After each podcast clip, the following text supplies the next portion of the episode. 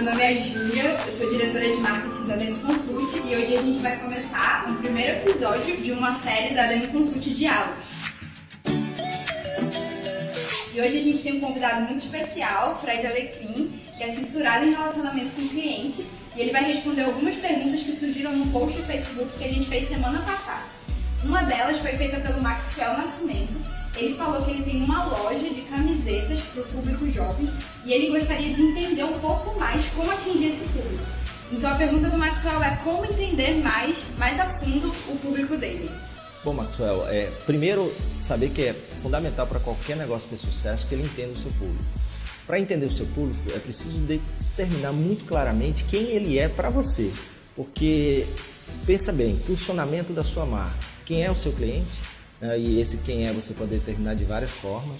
Você pode determinar por estilo, por tribo, uh, por onde mora, por gostos, sejam musicais, estilo de vestir.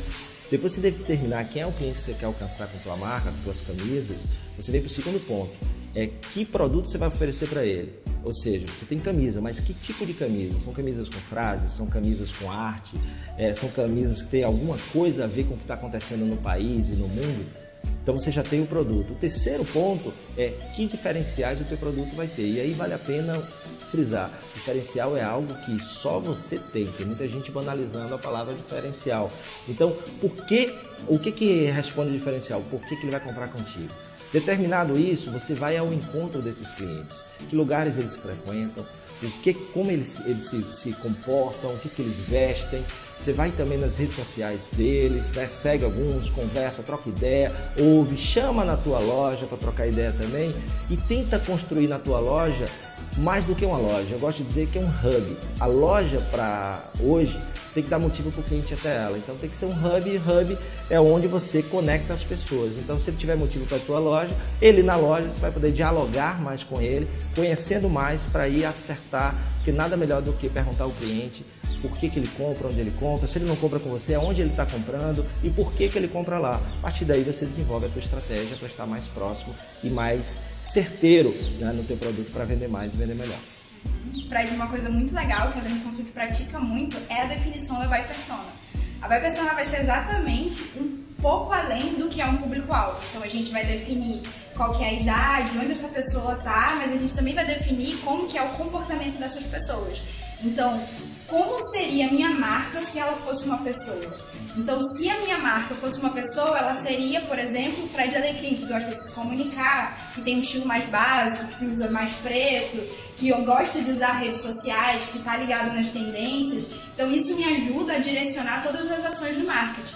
Então, definir exatamente nos detalhes o que a minha persona gosta e focar o marketing para isso, com certeza vai trazer muito resultado. Sem dúvida. Por exemplo, eu tenho duas adolescentes em casa. Toda vez que eu ia falar ou fazer uma palestra ou uma consultoria para um público de adolescentes, eu conversava muito com elas e aí elas me diziam que o que, que eles estavam assistindo, o que, que eles gostam, o que, que não gostam, mas de uma maneira deles, porque ela está inserida ali no contexto. Então você tem que se aproximar para entender melhor. Legal. Respondido? Olá, meu nome é Júlia, sou diretora de marketing da Ademo Consult e agora a gente está com a segunda parte do primeiro episódio do Ademo Consult Diálogos. E a gente está aqui de novo com o Fred Alecrim, como a gente disse no vídeo anterior, fissurado por relacionamento com clientes. E a gente vai responder uma segunda pergunta, que é a pergunta do Caio.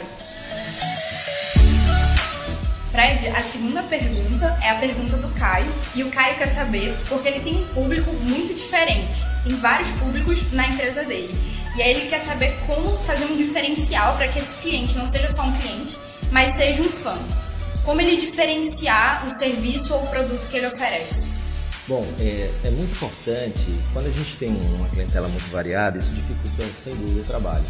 Porque quanto mais é, nicho, quanto mais foco você tem no seu cliente, fica muito mais fácil de entender o cliente, né, como a gente falou na primeira pergunta, como também de se aproximar e dialogar de uma forma muito mais é, homogênea. Quando a gente fala em públicos diferenciados, seria muito importante para você, Caio, encontrar algo que seja em comum em todos esses clientes, que seja algo que una.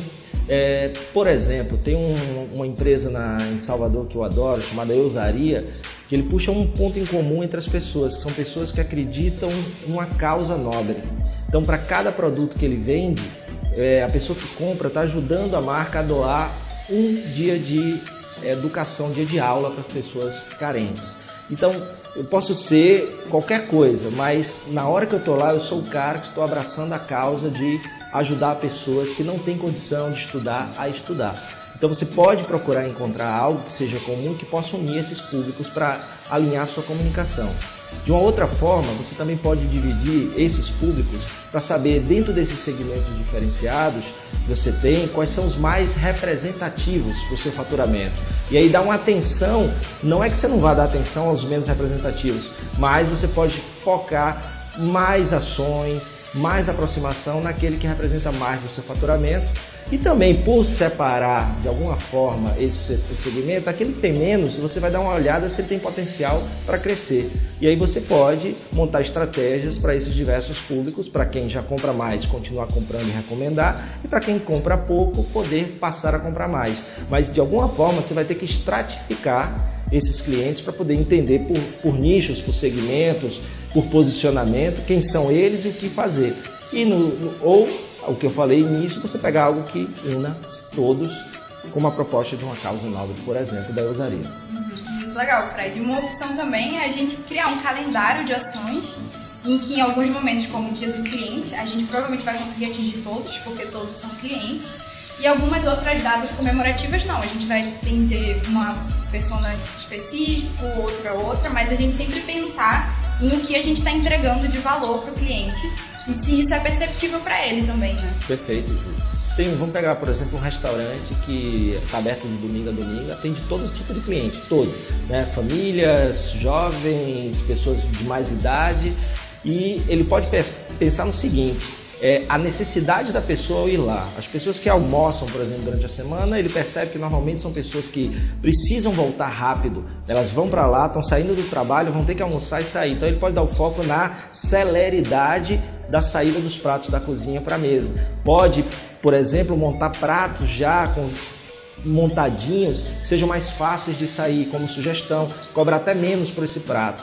Já quando ele vai para o final de semana, aquele mesmo cliente ou outros clientes que vão já vão mais relaxados e aí ele pode ter uma oferta maior de produtos, porque a questão ali não é mais o tempo, ali é muito mais o, o, o atendimento, o calor humano do garçom, é a experiência do ambiente que tem que ser bacana, né? Se imaginar que você vai para um ambiente como esse, hoje você está postando, você está em todo lugar, então é engraçado, mas hoje as duas perguntas mais feitas no restaurante, antes você chegava, era o, o, se aceita um cartão ou qual é o cardápio, hoje é onde fica a tomada, se você tem tomada, e acende o Wi-Fi. Então aí você pode ver, ó, você pega clientes diferentes, mas que precisam estar conectados. Então você pode focar, por exemplo, nisso. Todas as mesas têm tomada e eu tenho uma senha do Wi-Fi com Wi-Fi que funciona, tá? Que é rápido e que é bacana. Uhum. E o feedback do cliente é muito importante, porque o estabelecimento pode estar fazendo muito esforço para atender, mas se o cliente não está percebendo, então não adianta todo o esforço que é feito, né? Então sempre estar tá em cima do cliente no sentido não de sufocar, mas de satisfazer, é muito importante esse tipo de preocupação, né? Sem dúvida. E, e é, até a gente volta ali para a primeira pergunta, né, que une-se à segunda.